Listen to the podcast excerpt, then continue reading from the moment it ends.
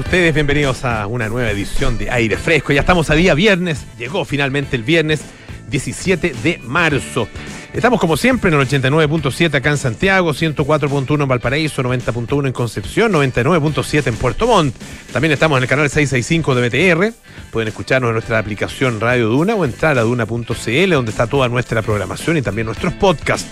Lo mismo que en Apple Podcast, Spotify y las principales plataformas de podcast. Hoy, como todos los viernes, tenemos en nuestra sección ¿Y qué tal si salimos? Con Enrique Llava, por supuesto. Hoy día nos trae algo que dice que le gustó mucho, una, toda una buena salida. No, no lo vi dañado, no lo vi dañado. No, no. Pero podría haber llegado dañado. Es que es un, es un hombre que se entrega mucho en el momento, en, en el momento de la, de la del reporteo, ¿ah? de conseguir información, se entrega mucho y es aguantador también, no sea aguantador. Eh, así que vamos a, estar ahí con una buena propuesta para, para, salir, a lo mejor este mismo fin de semana. Y a propósito de eso, a propósito de gastronomía, vamos a tener una interesante entrevista eh, con uno de los chefs, eh, chefs más destacados de nuestro continente. El, su restaurante, el Maido, que está allá en Lima, eh, fue considerado durante tres años consecutivos como el mejor restaurante del mundo en la lista de los, de los 50 best, de, perdón, el mejor restaurante de Latinoamérica en la lista de los 50 best. Ah, eh, estaba ahí número uno el, hasta el 2019, después, ahora está en el número 3. Ah, en, sigue está primero el restaurante central, ah, eh, que también a, su dueño y que chef lo tuvimos hace muchos años en aire fresco. Eh, y después, bueno, y miren, miren cómo le fue al hombre. Eh, bueno, el caso de eh, Mitsuharu Sumura, conocido como Micha, que es nuestro entrevistado en el día de hoy, ya es un chef tremendamente reconocido, tremendamente exitoso, que tiene presencia también acá en Chile a través del restaurante Caray, que está en, en el Hotel W. Ah, y, y, está ahora de visita en nuestro país, va a bueno, distintas actividades, una de ellas es cocinar junto con Sergio Barroso en el restaurante Olam. Así que vamos a tener una interesante conversación acerca de gastronomía peruana y del mundo. Eh, oye, esta cosa, esta cosa que ha pasado. Eh, bueno, la muerte de Jorge Edwards, uno de los, lo, lo escuchaban recién ustedes ahí en, los titulares, también estuvimos con Andrés Gómez en eh, Café Duna conversando acerca de, esta eh, importantísima figura de la literatura, no solo chilena, sino que literatura eh, hispanoamericana.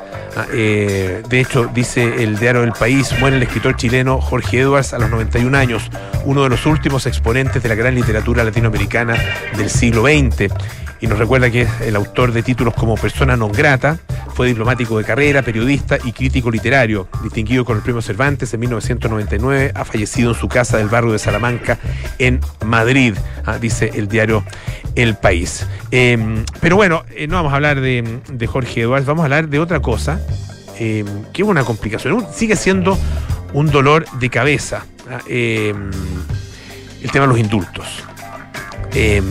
Dice de hecho un titular de BioBio, por ejemplo, eh, informe de Gendarmería la carta de Castillo a Boric, la sombra de los indultos que sigue al gobierno. Ah, eh, Emol lo titula de la siguiente manera, los nuevos antecedentes que reflotan el peor fantasma del gobierno, Gendarmería, indulto en trámite y carta de Castillo. ¿Qué pasó? Bueno, lo que ocurre es que ustedes saben, se está eh, discutiendo en el Tribunal Constitucional eh, un requerimiento que presentaron distintos parlamentarios de oposición en contra de la decisión del eh, presidente de indultar, aparte por lo menos de los 12, de los 13 en fondo indultados, que eran 12 del estallido social más eh, Jorge Mateluna, exfrentista. Y bueno, sabemos que eh, las eh, desprolijidades, como fueron llamadas en su minuto, significó la salida de la ministra de Justicia, Marcela Ríos, también del jefe de gabinete, del presidente eh, Matías, Matías Mesa López Andía, ah, y una crisis muy importante, una baja en la popularidad del presidente, una crisis que se vivió con mucha fuerza a partir de Navidad del año pasado, fue, fue el, fue el 20, 23 o 24 de diciembre, 24 de diciembre me parece que fueron entregados, 23, no sé fueron anunciados estos, estos indultos. Eh, y el tema es que, o antes del año nuevo, ya bueno, da, lo mismo, no importa. Eh, el tema quedó ahí ah, dando vuelta y como, todo el mundo rumiándolo durante harto tiempo y ahora reaparece a propósito de eh, lo que se vivió ayer en el Tribunal Constitucional y también de em, la eh, publicación de eh, algunos antecedentes ah, que se conocieron hoy día, entre ellos lo publicado por el portal Exante, que contiene detalles acerca de seis informes de la institución. Ya se conocía el informe de Luis Castillo, ¿ah? se conocía por lo menos parte del informe de Luis Castillo, que se, que se decía que el hombre eh, tenía eh, un. Eh, o sea, que, era altamente no recomendable. ¿ah? era una opinión en contra de parte de Gendarmería. Un riesgo muy alto, se decía, de reincidencia, ¿ah? de no adaptación. bueno, ahora se han conocido otros informes que queda bastante claro que eh, cinco de los indultados por lo menos no cumplían con las características para recibir el beneficio. Ah, el único de estos seis que reunían las condiciones era precisamente Jorge Mateluna. Ahí está el caso, bueno, de varios otros, Brandon Rojas Cornejo, de 22 años, Jorge eh, Jordano Santander Riquelme, etcétera. Hay varios, son, eh, distintos casos. Y también se conoció publicado justamente por el por Exante, una carta de, em, de Luis Castillo. Ah, em, una carta, es un documento de, o sea, está el documento de Gendarmería, pero además está esta carta enviada eh, a el presidente Boric, em, en la que, bueno, él habla el divino derecho a la rebelión popular, ah, entre otras, entre varias otras cosas. Ah, está, está completa la, la carta y la verdad es que bueno es bastante es bastante decidora eh, en relación con eh, la, actitud em, que, él va a tomar o que pretendía tomar una vez ah, que saliera que saliera eh, de, de, la cárcel. Ah, em, dice em, dice que bueno solo salí a luchar dice por mis derechos como todo ciudadano común lo hizo en el marco de la revuelta social, haciendo valer el divino derecho a la rebelión popular y que nuestros, derechos estaban siendo vulnerados por el, ex gobierno de Chile, que los torturó, eh, mutiló y asesinó. Eh, por eso, eh, señor Gabriel Boric, que en este su actual gobierno por el cual salimos a luchar por un país en democracia y dignidad, hoy me encuentro como preso político de la revuelta popular, ah, eh, lejos de mi familia, hijos y nietos. Ah, por lo antes expuesto, ruego su comprensión y buena disponibilidad de tener eh, muy a bien resolver mi solicitud. Esto lo hace él ah, y firma Luis Arturo Castillo Opaso en, esta, esta carta enviada el 24 de marzo del año pasado. En, por parte de Luis Castillo. Eh, y esto, bueno, se une entonces con estos otros informes em, donde, bueno, sigue presente y sigue dando vuelta y sigue generando eh, dudas eh, acerca em, de, básicamente, de cuánto cuánto en relación con los antecedentes y el prontuario de toda esta gente conocía el presidente Gabriel Boric, porque es él el que toma la decisión. Ah, eh, claro, al, hablar de desprolijidades da la impresión que no le llevaron todos los datos, que no, tuvo todos los antecedentes a la vista. ¿Los tuvo o no lo tuvo? Eso, eso no ha sido realmente aclarado. Y en segundo lugar, bueno, cuáles fueron, cuáles son efectivamente los antecedentes que tienen todas estas personas. El gobierno no ha querido darlos a, conocer, ya ha solicitado que no se den a conocer, pero claro, el trabajo de los medios va, bueno, en sentido absolutamente contrario.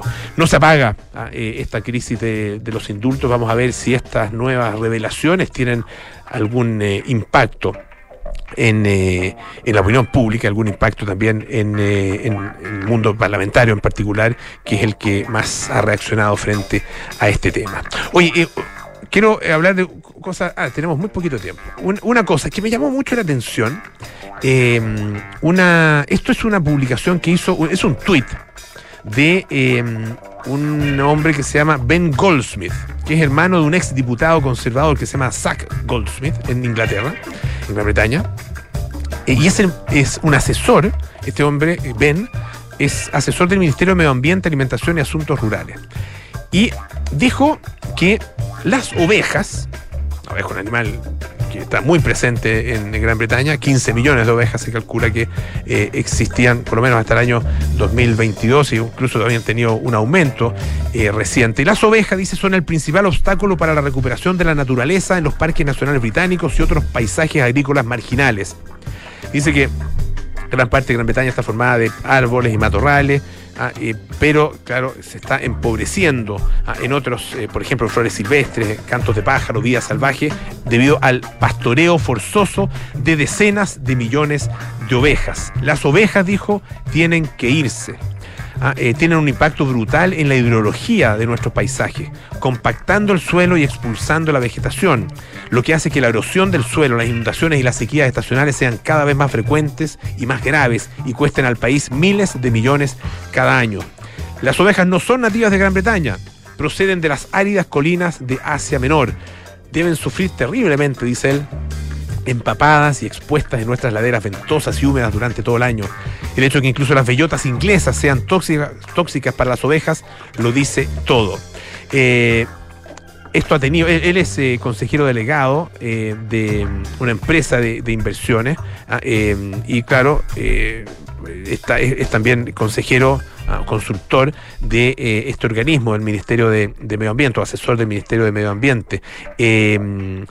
afirma que entre otras cosas, bueno, que los británicos tampoco comen tanto cordero ni tanto carnero. Entonces, ¿por qué nuestros paisajes están llenos de ovejas? Ah, y dice que en términos económicos, la cría de ovejas es irremediablemente inviable. Ah, eh, y solo se apuntala en este, y solo existe en este minuto gracias a los subsidios que eh, pagan finalmente todos los contribuyentes. Bueno, algunos han dicho que eh, lo que él, afirma es absolutamente un disparate. Ah, em, pero bueno, en algunas cosas tiene razón. O sea, en el efecto que tiene la oveja y sobre todo a nivel masivo tiene toda la razón. Y también el hecho de que mm, comen poca, poco cordero, 4,7 kilos eh, al año, en comparación con el mayor consumidor que es Mongolia. No tenía idea. Mongolia, mayor consumidor de cordero en el mundo, 45,1 kilos al año por cada habitante de ese país. Vamos a escuchar un poquito de música. Este es Paul McCartney con Find My Way.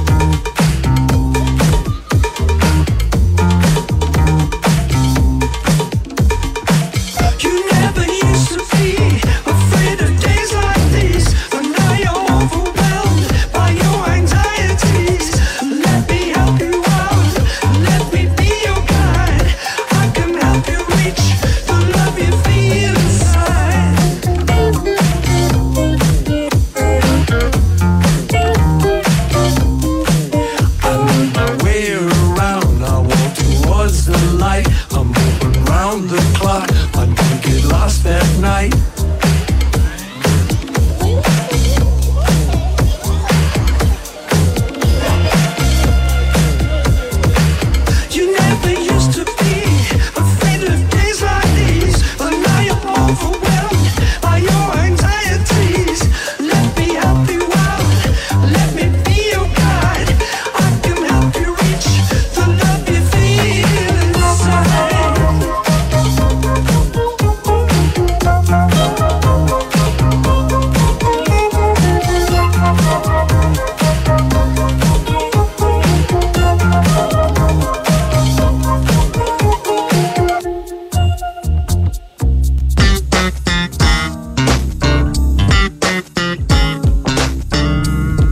Algo para comer, algo para tomar, un lugar nuevo para conocer.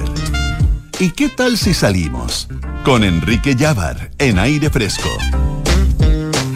Qué mejor que el día viernes para hablar de los temas que nos trae Enrique Llávar. Estas recomendaciones para conocer eh, lugares nuevos ah, y para ir a probar algo rico. ¿Qué tal, Quique? ¿Cómo estás? ¿Bien y tu polo? Bien, también. Muy, muy intrigado por el lugar del que nos vas a contar hoy día. Yo les vengo a contar de. Es más que una trattoria, es un restaurante italiano. Ya. Ah, ¿Ya? Me gusta, me gusta. eh, que se llama Capo Grossi. Ujú. ¿Ya? Ah, yo tengo, eh, debo confesar, a mí en general, para mí la comida italiana, como eh, nieto de una abuela italiana, en general los restaurantes italianos mm, no me gustan tanto. Ah, ¿te gusta más la comida casa? O sea, la comida hecha Claro. en casa. Eh, pero este restaurante es muy fiel al sabor italiano de verdad. Porque lo que pasa es que hay muchas propuestas de gastronomía italiana, pero que están muy relacionadas también con la cocina internacional. Mm. Una mezcla muy interesante, pero que el paladar más italiano pide una receta y sobre todo materiales que vengan desde allá. Claro. Pero Capo Grossi es una apuesta con sabores italianos que se sometió a la alta cocina y que se inundó de proveedores locales que optaron por métodos italianos para poder llevar sus productos al sabor que Ah, necesitan. mira. Entonces, todas las cosas que uno prueba en Capo Grossi tienen un sabor muy italiano, como si hubiesen venido desde allá, pero son de proveedores chilenos. Ya. Es Mira. tanto que capacitaron a gente que trabaja la leche para que pudiera madurar los quesos a el estilo de los distintos quesos que ocupa la comida italiana, el queso pecorino, eh, y un sinfín de técnicas de maduración que hacen que esos quesos sean tan especiales y que tengan ese sabor tan característico. Y esta apuesta llega nada más y nada menos que de la mano de los premiados chefs de NUF, Andrea Bernardi y Fernanda Fuentes, que es la primera mujer chilena que tiene una estrella Michelin, y que se asociaron con Marcelo Marroquino, el empresario de la moda, y el Marcelo. Marcello Marroquino, un italiano, pero de tomo y lomo, y el empresario gastronómico Carlos Dumay para crear este restaurante que se llama Capo Grossi. Y es una mezcla muy interesante porque todos son muy experimentados en sus distintas áreas y hacen que el resultado final en Capo Grossi sea una experiencia que realmente vale mucho la pena. A ellos se les suma también un chef que tiene una dilatada trayectoria que incluye aperturas de distinto tipo y un paso por Italia trabajando nada más y nada menos que con el gran Máximo Bottura, que es el chef de la hostería francescana. Hablo de Mauricio Joffre, que es el jefe de cocina de Capo Grossi. Entonces, con esta ecuación es difícil que la cosa salga mal. Así que, y ellos están de verdad muy presentes. Eh, tuve la oportunidad de estar con Marcelo y con Fernanda Fuentes, que están todo el rato dándose vuelta en las mesas y preocupándose de que todo salga perfecto. Así que me senté y ¿Ya? dije, vamos a probar. Vamos a probar. ¿De qué se trata ver, esta ¿qué nos maravillosa experiencia de Capo Grossi? ¿Qué nos trae Capo Grossi? Eso es. Y eh, probé primero un trago que es muy italiano y usa el Campari como base. Ya. Ya, es un. Ya me gustó. De verdad increíble, Polo. Y este, cap- este trago está a cargo de Summer Leiva, que es el mixólogo y el jefe de barra. Y es un trago que tiene, se llama Máximo, como el emperador Máximo. Ya. Eh, y tiene Fernet clarificado, pomelo, naranja y limón, que esa, esa mezcla es la mezcla de la coctelería italiana per se, un jarabe de lemongrass, una infusión de flor de saúco y Campari. Mira. Buenísimo. Eh, tendiendo hacia lo, hacia lo amargo y lo Y, ácido, ¿no? Claro, eh, amargo cítrico. Amargo- amargo cítrico. Que la mezcla va muy bien porque Muy el, bien. el amargo eh, en el fondo da el sabor final en el paladar, pero al tomar en boca eh, los sabores cítricos son los que van mandando eh, la parte de, de poder ir degustando el, el trago cuando va entrando. Mm. Perfecto con hielo también, que está unas canastas de hielos que están hechas ahí mismo hacen que el trago también tenga una visión y un look muy bonito, muy fresco y un- ya te, te manda el tiro a la ligura italiana, Sí. porque ese trago no puede faltar.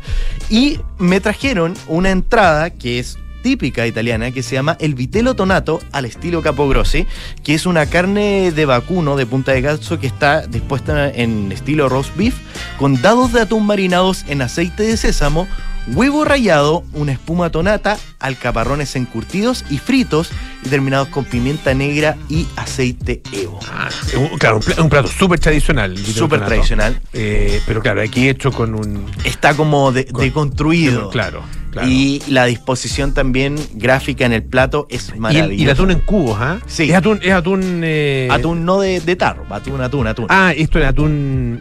eh, pero, eh, perdón, es atún fresco. Sí. Ah. Entonces da, Ya, ya, yo lo he probado con atún de tarro. pero no, aquí tiene, tiene esa, esa característica y en el fondo también la espuma, los alcaparrones, la, haber metido a la freidora la, la alcaparra le da otro Qué sabor. rico, eso sí. Además debe quedar. como- muy crujiente, Muy muy crujiente, mm. muy crunchy, así que realmente es, una, es un plato que para empezar está increíble. Y me fui también con otra entrada que se llama melazana a la parmillana estiva, eh, que es una berenjena que como es la base de muchas lasañas, eh, que está glaciada en un término, pero de verdad el punto está perfecto, con una salsa napolitana, da, eh, daterino, ricota, crujiente de parmesano, albahaca, aceite de albahaca, granela de pistacho y aceite Evo. Realmente increíble, o sea, es un, un bocado que está acompañado, que está dispuesto, son tres berenjenas Ya. y que como entrada es espectacular porque tiene la intensidad de la berenjena, más la ricota, más la salsa de tomate, Oh, qué rico que sube, baja, realmente increíble la experiencia. Y ahí dije, ok, quiero... Ya, estamos, estamos empezando. Estamos empezando. Estamos empezando. El viteltonato, la melanzana. Ya. Vamos ¿Con, con, qué seguimos? con un trago para poder acompañar Ya, la sí. comida. Sí, pues, déjala con ese Y- tanto queso, sobre todo. Exactamente. Entonces, eh, me trajeron un trago que se llama Capo, que lleva el nombre de Capo Grossi, que tiene gin Malfi rosa, que es un gin de, pol- de pomelo, la base también italianísima, pomelo naranja y jugo de limón, eh, hibisco y un sirup. Es un Ya. trago muy refrescante, muy rico. Engañador, es seco por minuto, pero también se, se pasa muy rápido Ya, como jugo ya. Pero realmente eh, es un trago muy bueno que también está hecho y diseñado por el mixólogo Summer Leiva. Espérate, la base gin. Gin, Gin. gin de Gin pomelo. Malfi. Gin Sí. Malfi, ya. Que un gin italiano que tiene 22 botánicos, que claro, tiene una herencia bastante interesante. Eh, en general nosotros asociamos el gin a Inglaterra, Claro, pero también claro. la destilería de gin en Italia tiene lo suyo eh, y sobre todo lo- los botánicos que allá se dan de manera distinta por la inclinación de la tierra, por la temperatura y el clima mediterráneo Claro. que sin duda aporta al sabor que puede tener un ginebra. Eh, el, el gin, bueno, yo- obviamente depende mucho de los gustos también, pero hay, hay algunos gin que son muy aromáticos. Ah, Claro. Tienen, tienen mu- mucha presencia eh, eh, Sí. de, de hierbas, ¿no es cierto? Exacto. Ah, eh, no sé, a mí por lo menos me gustan los más, más neutros. Más neutro. Sí. Claro. Pero bueno, es cosa de gusto. Sí, es cosa, es, es cosa de gusto, pero el, el gin más aromático en combinación con sabores más, más cítricos, más florales, funciona muy bien porque conduce y armoniza todo. Claro. Ya eh, el gin más, más seco o, o- o menos aromático para un gin tonic funciona muy Claro, bien. ya. Eh, y en el fondo uno le da el protagonismo y el sabor a la tónica A la misma tónica, para claro. que pueda ensalzar los gustos finales. Y la- las tónicas hay desde pimienta, Sí, pues hay rosé, muchas, un claro. sinfín de... Bueno, y tenía que llegar a probar un plato que es típico de Roma, que es la carbonara, realmente con un sabor intenso, sabor italiano, el grosor de la pasta perfecta, eh, que está hecha en esta pasta eh, seca que se llama mancini, con un guanciale, el guanciale polo, increíble el guanciale. ¿Cuál es el guanchale? Es una tocineta ¿Ya? eh, que está frita. Ah, este, la car- carbonara, la carbonara es eh, con huevo, ¿no? Sí. Es, es- es Sí, que, sí, sí. que es con, ye- con yema de huevo, entiendo. Claro, la yema de huevo y la pimienta negra con Pimienta queso negra, pecorino. Con pe- queso pecorino y con esta especie de tocino. Exacto, que es guanciale, que bueno, acá uno lo puede probar con el... La fiambrería es toda traída desde Italia, es lo único Ah, que traen mira. desde Italia. Ya. Y este guanciale realmente es increíble. El guanciale bueno, cuando realmente es, es bueno, uno al final siente como un sabor a frutos secos, al final. Ah, ya. ¿Ya? Y este tenía todo eso, la crocancia perfecta eh, y esta carbonara que realmente uno se sentía ahí en Roma con la pasta seca que realmente habla de que, por supuesto, Roma es la capital de, de Italia y por eso la pasta es gruesa, porque hay en el fondo con qué echarle al plato. Claro. Que la comida italiana en general es un relato de su geografía y de sus sectores eh, socioeconómicos y sus distintas actividades. Y eso pasa en el fondo y se ve en el grosor de la pasta y, y las distintas cosas que van armando los platos. Y también probé un risotto de mortadela italiana y pistacho. Comió el hombre, ¿ah? Sí. Sí, se sirvió. que tenía, venía en esta. Oye, y do- Doggy Bag para la próxima Doggy Bag, ¿no? No, porque yo pido No, en el pide. fondo platos para poder degustar. Para poder degustar, claro, Eh, claro. Y no me, incluso no me termino comiendo todo, pero en el fondo, si te disponen la carta, hay que probar. Ay, por supuesto. Así que eh, probé este risotto de mortadela italiana con pistacho también perfecto. Risotto de mortadela Mortadela italiana Ya, y pistacho. y pistacho. Que a mí la que muchas mortadelas esas italianas tienen pistacho incrustado, Exacto. digamos. Y aquí estaba Ya. dispuesta de la misma manera. La mortadela italiana es un gran producto. Y gran yo producto, Los sí, invito a probar porque uno se queda con, con la mortadela que conocemos acá en Chile. No es lo mismo. No Claro, es lo mismo. No es lo mismo. Bueno, y solamente para, para finalizar, eh, probé una mezcla de, de la cocina italiana con cosas que son muy chilenas. Un postre que se llama Bomba Misú, que es un berlín.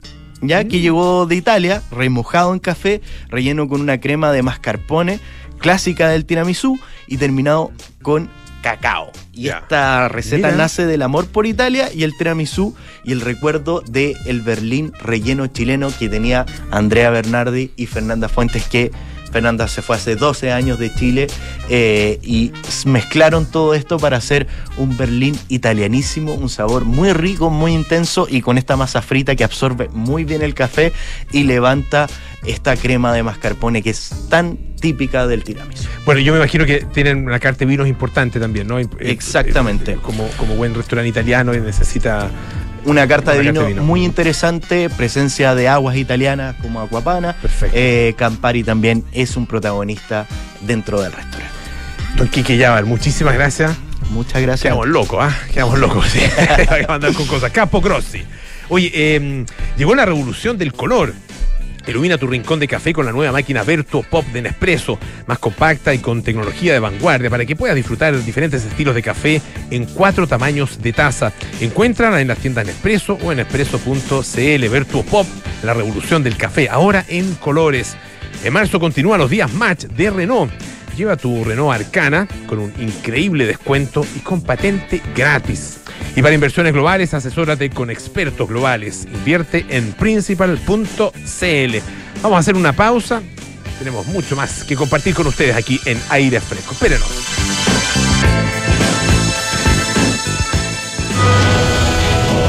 Universidad San Sebastián se enorgullece de anunciar su nueva alianza académica y científica con el Centro de Estudios Científicos SEX, liderado por el Premio Nacional de Ciencias Exactas, Claudio Bunster. Esta alianza fortalecerá la formación académica de nuestros estudiantes de pre y posgrado, el desarrollo de la investigación y la creación de nuevos programas de doctorado para nuestra universidad. Conoce más en uss.cl. Universidad San Sebastián. Vocación por la excelencia. ¿Quieres invertir en el extranjero con una cuenta personal a tu nombre? Hazlo con Principal en nuestra plataforma internacional de inversiones y elige Pershing. Así protegerás tu patrimonio con portafolios diversificados de las mejores administradoras del mundo. 100% en el extranjero con cuenta a tu nombre en Estados Unidos. Invierte en Pershing. Invierte en Principal. Principal, expertos en nuestro mundo, para que tú te enfoques en el tuyo. La rentabilidad es fluctuante, por lo que nada garantiza que las rentabilidades pasadas se mantengan en el futuro. Hace 25 años, Damon Albarn puso a Blair en un segundo plano y desarrolló un proyecto animado que alimentó de sus inquietudes musicales. El debut de Gorillaz, con su disco homónimo, se transformó en una sensación a nivel mundial, con un estilo híbrido que mezclaba el hip hop, el dub, el reggae y los ritmos afrolatinos. La historia y las canciones de Gorillaz, el álbum. Esta es la historia que te contaremos hoy desde las 8 y media en un nuevo capítulo de Sintonía Crónica Debut en Duna 89.7. A ver, ¿qué le vamos a poner? Ya sé, seguridad. Seis airbags. Cambios dinámicos al volante para una mayor performance. mm, un diseño único, moderno y confortable espacio interior.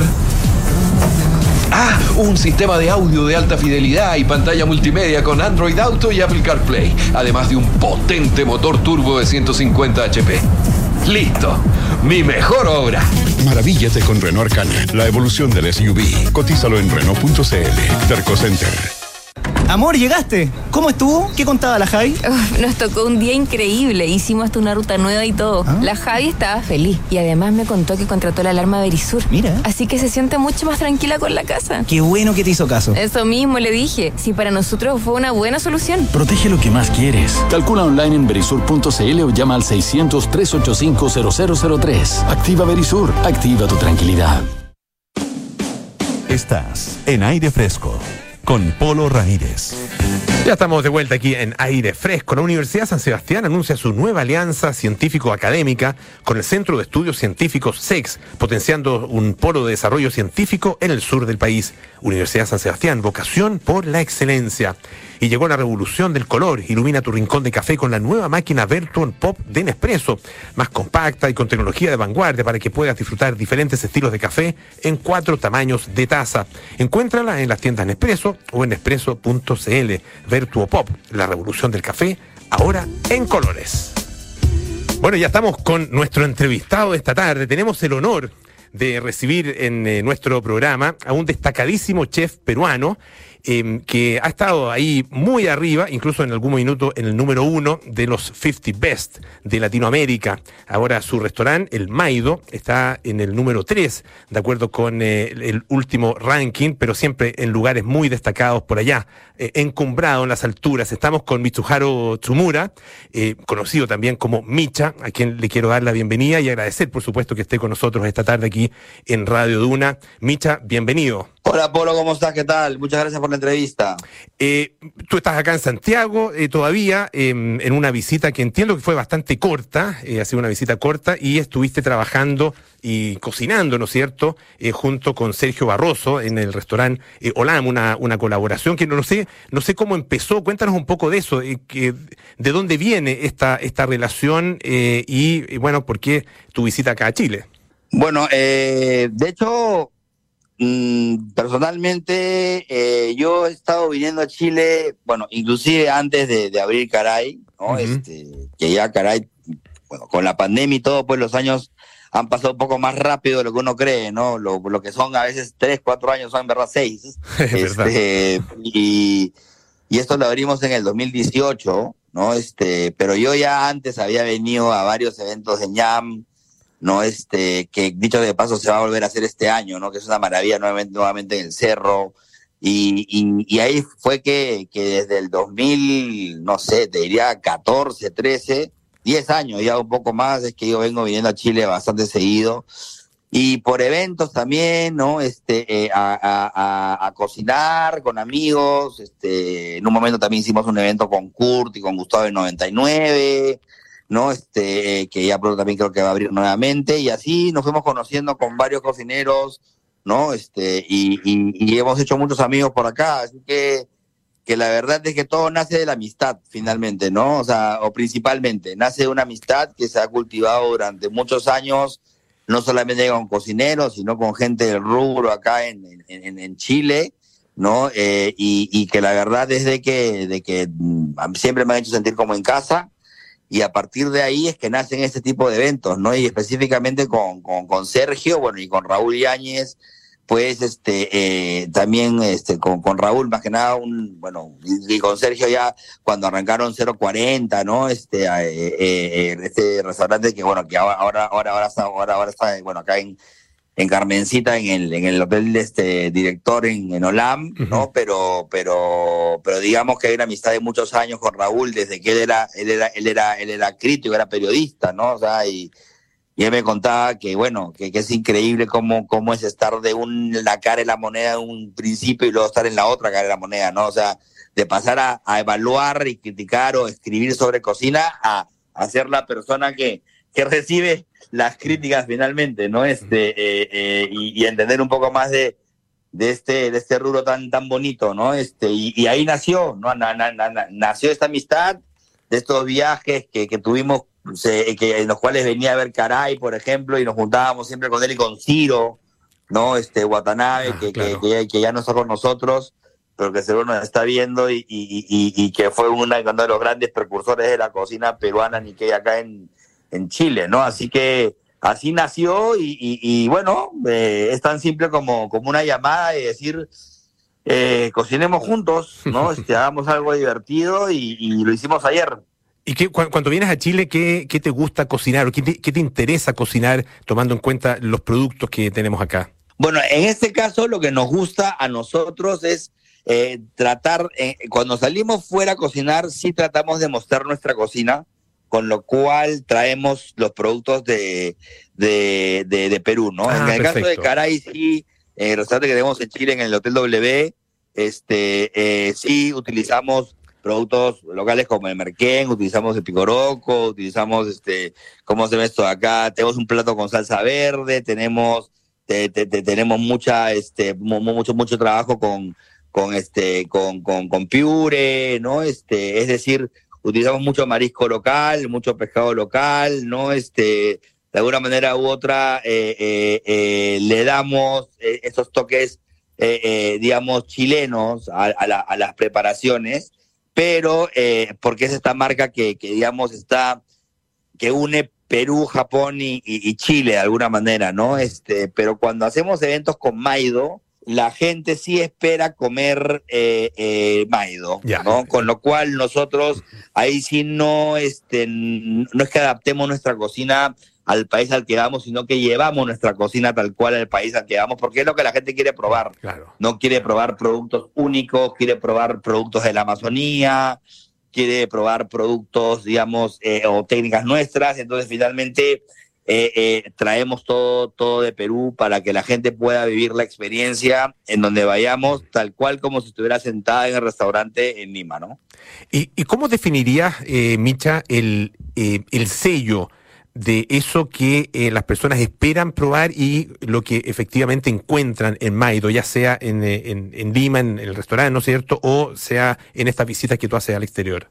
Mira, eh, yo creo que hemos ido evolucionando eh, durante el tiempo y es una pregunta que yo, la, que me has hecho es esa pregunta y una, una te diría, una constante, eh, eh, podría decir, evolución y a su vez una introspección que uno hace o trata de hacer para ver qué, o sea, cómo, cómo uno cambia en el tiempo y uno no se da cuenta, ¿no? Nosotros arrancamos Maido como un restaurante muy, muy japonés, ¿no? Este, con una pequeña carta Nikkei, por decirlo así. Luego tomamos mucho el, el, el- el tema Nikkei y eh, creo que fuimos de los primeros, si no el primer restaurante, que, que muy aparte de haber restaurantes más antiguos que hacían comida Nikkei, pues no le habían puesto el sello como tal de decir hago cocina Nikkei, ¿no? Y nosotros, cuando abrimos Maido, lo abrimos como Maido, cocina japonesa y Nikkei, ¿no? Luego se cambió por Maido by Mitsuharu, que es como está ahora. Y, y este, estos últimos años, eh, yo te diría que este último, bueno, en el 2022, ya eh, eh, mucha gente me empezó a decir, y es algo que no me había dado cuenta yo personalmente, pero que de alguna manera lo venía haciendo, es de que ya nosotros seguimos siendo de alguna manera Nikkei, pero ya Maido es un mundo aparte, es un mundo en el cual la gente lo que espera en Maido para empezar, y es creo que un común denominador en, en la gente que conoce el restaurante o que no conoce y ha escuchado, y que es explosión de sabores. Nosotros siempre nos basamos, muy aparte de la técnica, de la belleza que puede haber estéticamente en los platos, en reventarte la boca, como decimos nosotros, ¿no? O sea, en, en darte sabores potentes, en darte, en darte muchas ca- capas de sabor, ¿no? Que aparezca primero un dulce, después un ácido, después un ahumado, después un picante, ¿no? Este, texturas, muchos crujientes, mucha acidez, ¿no? Este, mucho umami, mucho colágeno.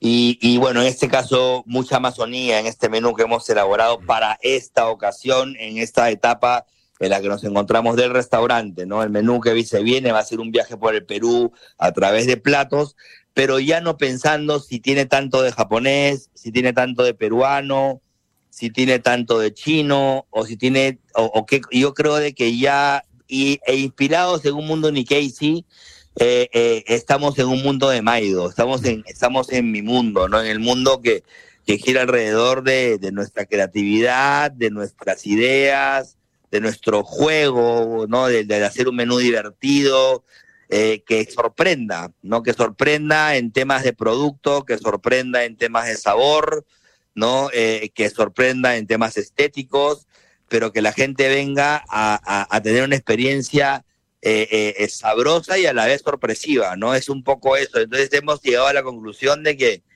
de que ya no es, es más, estamos cambiando el nombre, la experiencia ahora, por el momento se llama Experiencia Nikkei, y a partir de la semana que viene ya se va a llamar Experiencia Maido. Es decir, hemos construido nuestro mundo alrededor de lo que vamos trabajando y siempre siguiendo una línea de cocina, pero ya que gira en torno a lo que es nuestra cocina y como la vemos y como la veo yo, ¿no?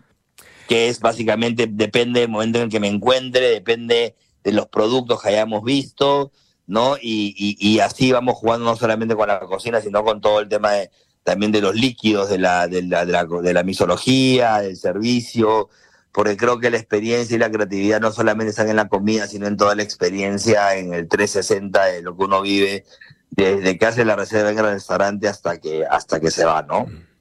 Estamos conversando con Mitsuharu Micha Tsumura, es el chef de Maido, fundador de Maido, eh, uno de los principales y más reconocidos restaurantes eh, de Latinoamérica, eh, que está de visita acá en nuestro país. Eh, tú has tenido, nos describías un poco estos, estos distintos mundos que confluyen y que, bueno, tal como, tal como, como lo hace un buen artista, ¿no es cierto? Finalmente va desarrollando un lenguaje propio a partir de, de, su, de su historia, de su formación, ah, de su experiencia y el desarrollo que ha ido teniendo. Dentro de ese, de, esa, de ese mismo desarrollo, ¿Cuáles dirías que, son, en tu caso, los, puntos, los momentos más, más salientes en Perú, en Japón, en Estados Unidos? ah, y, qué recogiste como esencial de cada uno de esos momentos?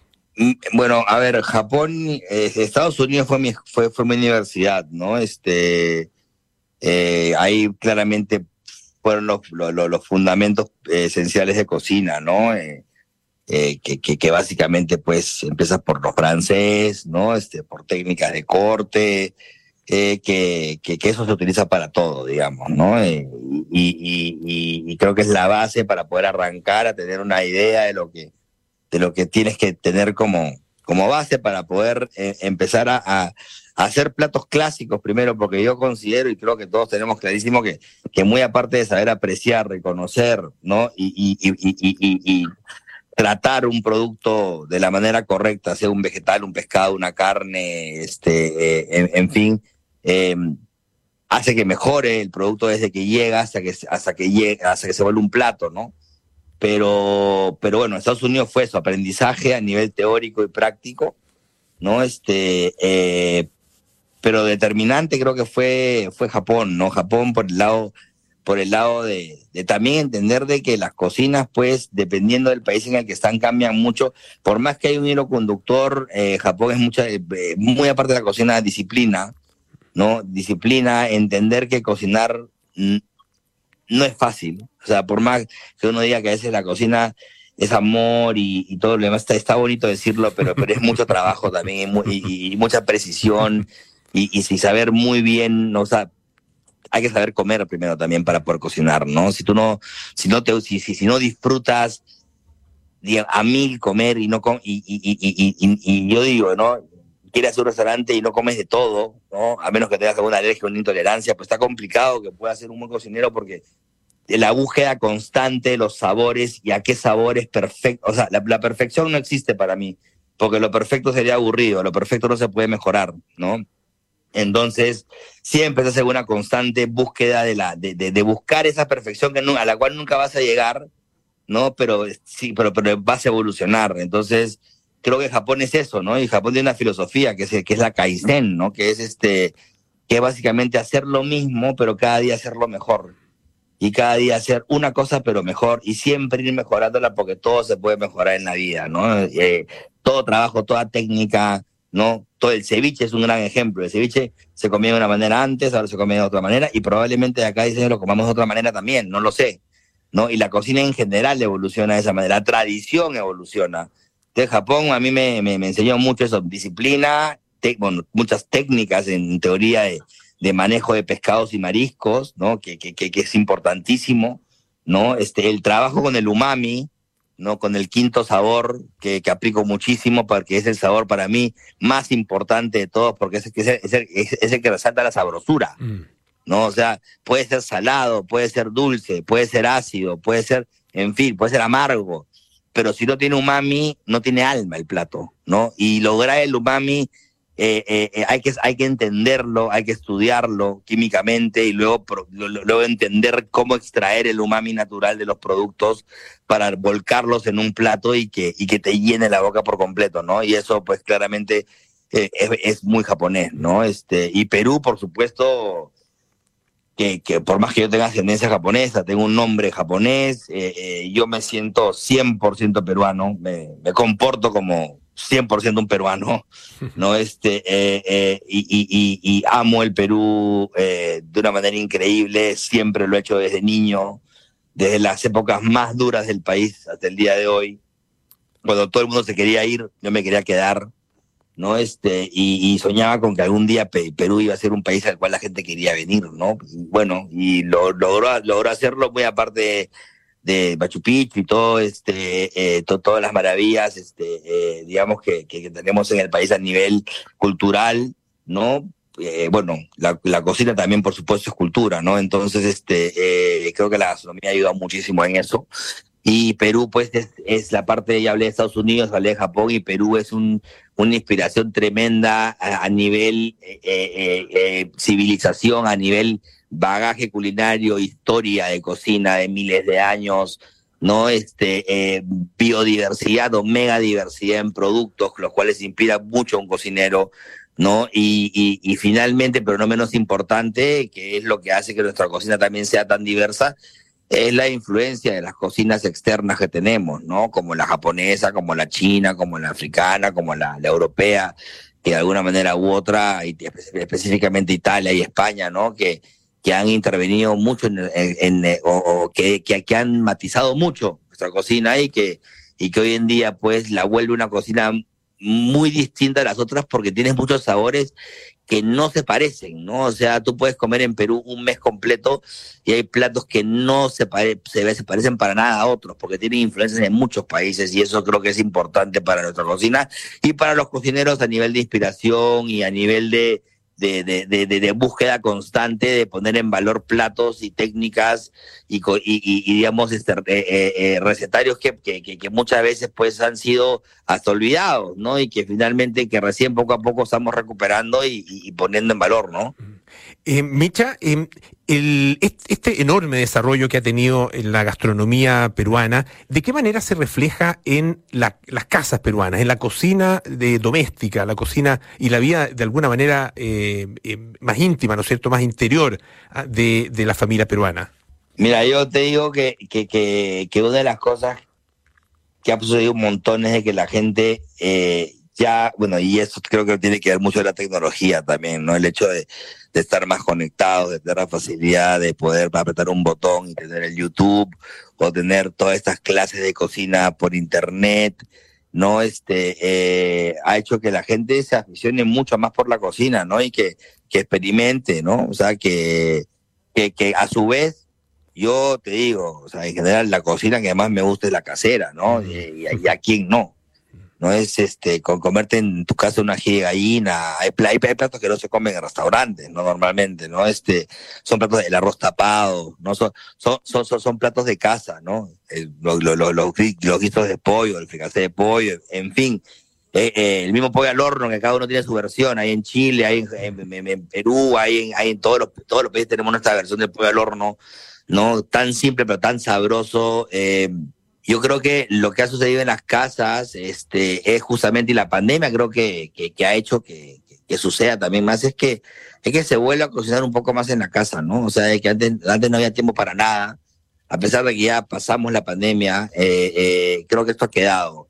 el hecho de, de, yo tengo mucha gente conocida, muchos amigos que, que, ya quieren experimentar, que conocen una Thermomix, que conocen un runner, ¿no? Eh, co cocinan a baja temperatura, ¿no? Eh, y, y, van jugando, ¿no? En la parrilla, van jugando con las carnes, van jugando con los pescados, este, con recetas que se van viendo, ¿no? Entonces, creo que la gente se está retando un poquito más en hacer uh -huh. cosas distintas en la casa. Perfecto eh, porque también tiene la facilidad hoy en día de conseguir, conseguir los insumos, conseguir los, los utensilios para poder hacer cosas diferentes y divertirte a, a, la par, ¿no? Porque cocinarte, cocinar es divertirse también.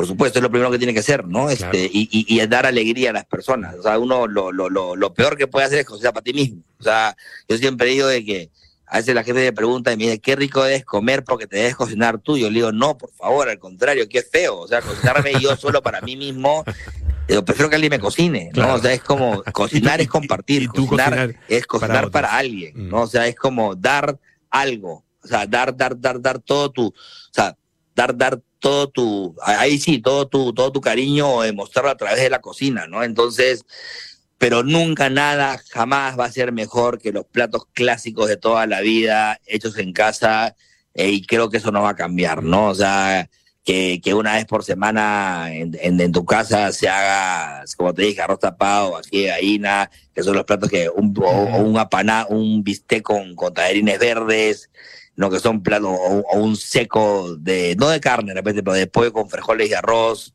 no un pescado frito con lentejas y salsa criolla. Son, son, son, son platos que, que, que, nunca vas a dejar de, de querer comer eh, eh, nunca, ¿no? Yo creo que son platos que, que, siempre lo vas a buscar y siempre lo vas a querer buscar en una casa, ¿no? Michuharu Chumura, Micha, muchísimas gracias por estar esta tarde acá en Radio Duna y muchísimo éxito con, no solo con Maido, con Caray acá en, en nuestro país, sino que también con todos tus proyectos. ¿eh? Un abrazo grande. No, Polo, por favor, encantadísimo, más bien gracias por la entrevista, ¿no? Este, saludos a todos los oyentes de, de, Radio, de Radio Duna y bueno, encantado de haber estado en tu programa. Muchas gracias, muy amable. Fuerte abrazo. Chao, chao. Bueno, ya nos vamos. Viene cartas notables con Bárbara Espejo, nada personal con Josefina Ríos y Matías del Río, terapia chilensis con Matías Rivas, Arturo Fonteni y Sofía García Huidobro, y sintonía crónica debut con Bárbara Espejo y Francisco Aravena. Mañana a las 8 de la noche, Duna Jazz con Santiago Ramírez. Y nosotros nos juntamos el día lunes para más aire fresco. Que tengan un gran fin de semana.